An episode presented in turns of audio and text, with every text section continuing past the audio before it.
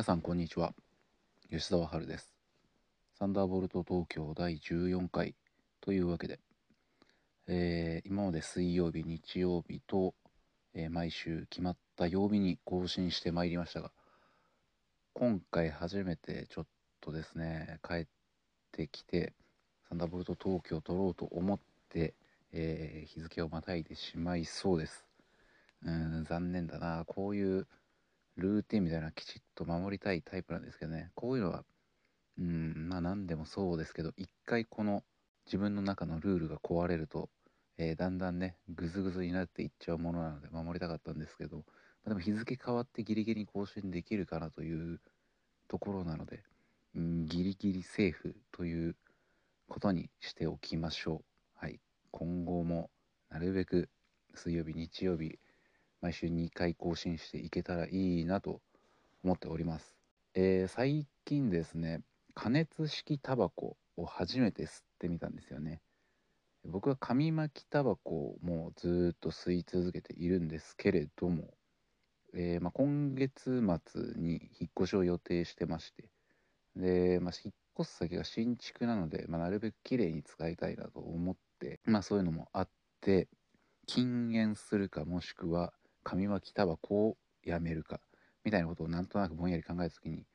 今まで全然加熱式タバコっていうのに興味を持ってなかったんですけど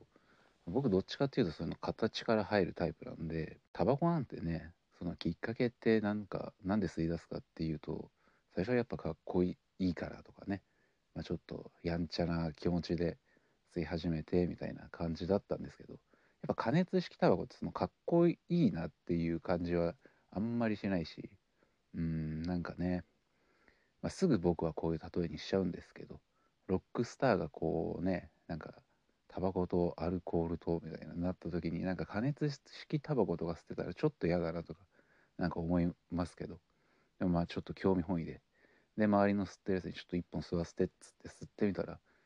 なんか自分が思ってたより全然あこれでもいいかなって思えるような感じだったんですよね。加熱式タバコにしようかなとかちょっと考えてるんですけどでもアイコスとかグロープルームテックとかねなんか種類があるんですけどアイコスだけずば抜けて高いなと思って。うんなんかその値段見た時に。なんかもうグローとかねあのネットだともう本体無料で差し上げますみたいなやってたりしてどれがいいのかねそういうのもよくわかんないんですけどうんまあ今後もしかしたら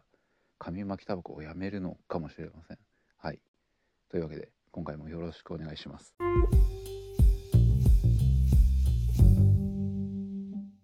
えー、前回自分の青春を彩ったバンドとしてオアシスを紹介したんですけれども、まあ、その話の流れでちょっとねレッドホットチリペッパーズレッチリの話もしましたので、えー、今回はレッチリの話でもしようかなと思っておりますでレッチリとの出会いはですねえーまあ、なんとなく最初は僕はあの子供の頃子供の頃というか高校生ぐらいの頃、えー、家で MTV が映る環境だったんですよね。で MTV でちょうどレチがベスト版を出した頃ぐらいからに「Fortune Faded」っていう曲のビデオがよく流れててそれを見ててだからその印象がすごいあったんですよね。で高2のそれもオアシスと一緒ぐらいですかね。高2の文化祭の頃かな、うん、に、えー、当時はですね「世界の中心で愛を叫ぶ」という映画ドラマが流行ってましてで主題歌の平井堅の「瞳を閉じて」という曲をもう世間でもうもう自分の周りでもなんかいろんな人がもう聴いてるっていう状態だったんですけど僕は当時すごいロック風を吹かせてまして、えー、そんなにロック詳しいわけでもないのに俺はロックだみたいなねあのすごいなんだろうそういう ロックぶってたんですよね。でなんか文化祭の準備してる時に教室で誰か CD をかけてて平井堅を延々リピートしてたんですけども平井堅とかいいからみたいな 感じで僕が言ってなんか誰かロックの CD とか持ってこいよみたいなこと言ったらじゃあ吉沢持ってこいよみたいななっておお分かったっでもそんなこと言ったものの家にあっ CD ってもう数えるぐらいしかなくて大体バンプ・オブ・チキンの CD だったんですよね確か。高1かな高1だったかも。うんでバンプ・オブ・チキンの CD しかねえぞと思って。でどうでもなんかもうあんななんか大見え切っちゃった手前何かしらやっぱロックの CD 持ってかねばってなってで帰りにブックオフによってなんとなく名前の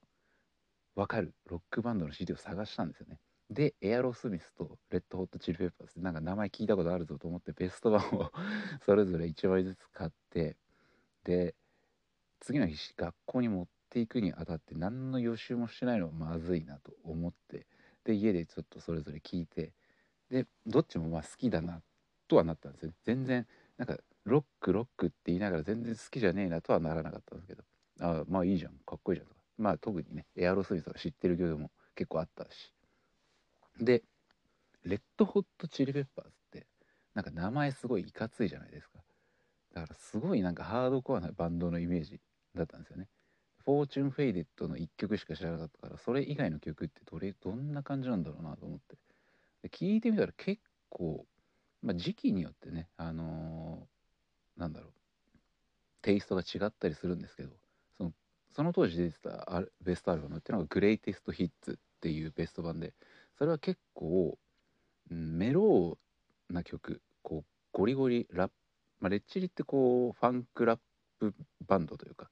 ラップしてファンキーな感じいわゆるミクスチャーバンドみたいな感じなんですけどそういう要素があんまりなくて結構物悲しげな曲を中心に集めたベスト版だったんですよねそれは。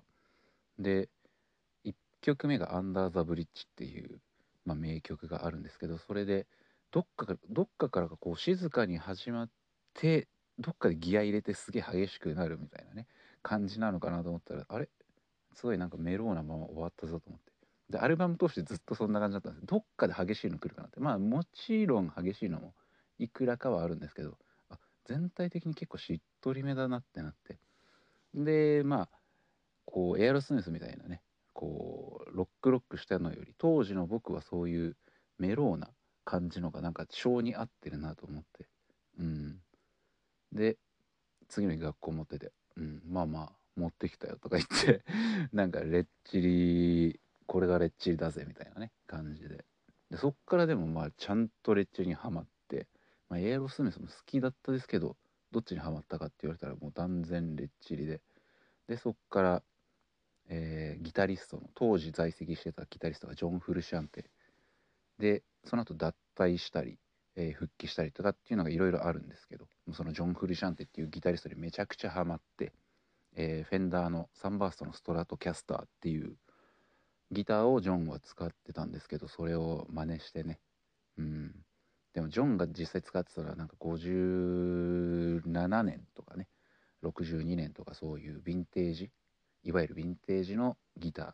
そんなんはさすがにもう高くて買えないんでね。なんとかバイトして頑張って70年代のだったら手が出るぞみたいな。結構ねまあ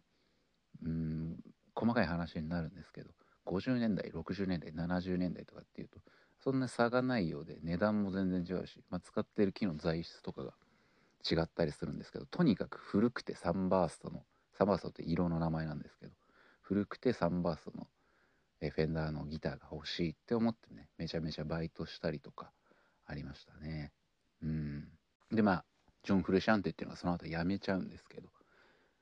最近、まあ、最近、ここ1年、2年ぐらいですかね、に復帰して、その後まだアルバムとか出してないんですけど、そろそろ出るんじゃないかっていう話がありまして、めちゃくちゃ楽しみにしております。はい。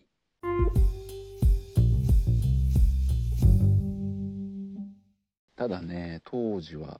やっぱ自分の周りで言うとねラルクとかエルレガーデンとかその辺のバンドまあ日本のバンドが人気あったって感じで、まあ、洋楽語聴いてるって言ってもグリーンデーとかその辺のポップパンクとかメロコアっぽいのは人気あったけどうんなんかあんまりレッチリとかって聞いてる人がいなかったんでコピーバンドとかやりたいなとか思ってたんですけど全然相手がいなくて。で仕方ないんでネットで。メンバー募集。今でもあるんですかねメンボっていう。まあその僕はギターやってます。ボーカルベースドラム募集中ですとかね、えー、そういうのとか。なんかそういうのがネットに書き込むサイトがあったんですけどそういうので知り合った。4030代とか40代ぐらいのおじさんたちと一緒にレッチリのコピーバンドやってましたね。うん。当時はオリジナルとかやったりとか全然なくって。もうた本当にジョン・フルシャンってレッド・ホット・チリ・ペッパーズのこう精巧なコピーをいかにできるかというかうん機材、まあ、ギターもそうですし使ってるエフェクターとかももうネットでジョンってどういうの使ってるんだろうとか調べてそれをもうひたすら真似していくっていうのをやってましたね。で大学に入って今までだから高校ではいなかったけど音楽サークルとか入ってたら本当に音楽好きなやつばっか集まってて自分より詳しい人も高校だとあんまりこうねいなかったタイプの人たちに出会えてあ俺が知らない音楽みんな知ってるあれもかっこいいこれもかっこいいみたいになってでどんどんどんどんなんか新しい音楽の知識が入ってきてそこで初めて大学のサークルでコピーバンドをやコピーバンドじゃなくオリジナルバンドをやってみたりとかっていうのが初めてありましたね。うん。高校の時はねやっぱ、まあ、文化祭の話オアシスの回でもしましたけどやっぱねロックとかやるよりこうねやっぱミスチルとかねやっといた方が受けはするんですけどね。うん。懐かしいですね。そんな感じで。はい。レッドホットチリペッパーズのニューアルバムが待ち遠しいです。レッチリの一番好きなアルバムはやっぱりカリフォルニケーションかな。あんまりねミックスが良くないなと思います最近聞いてて。うん。だからリマスターとかしてくれたらめちゃくちゃ嬉しいなと思います。はい。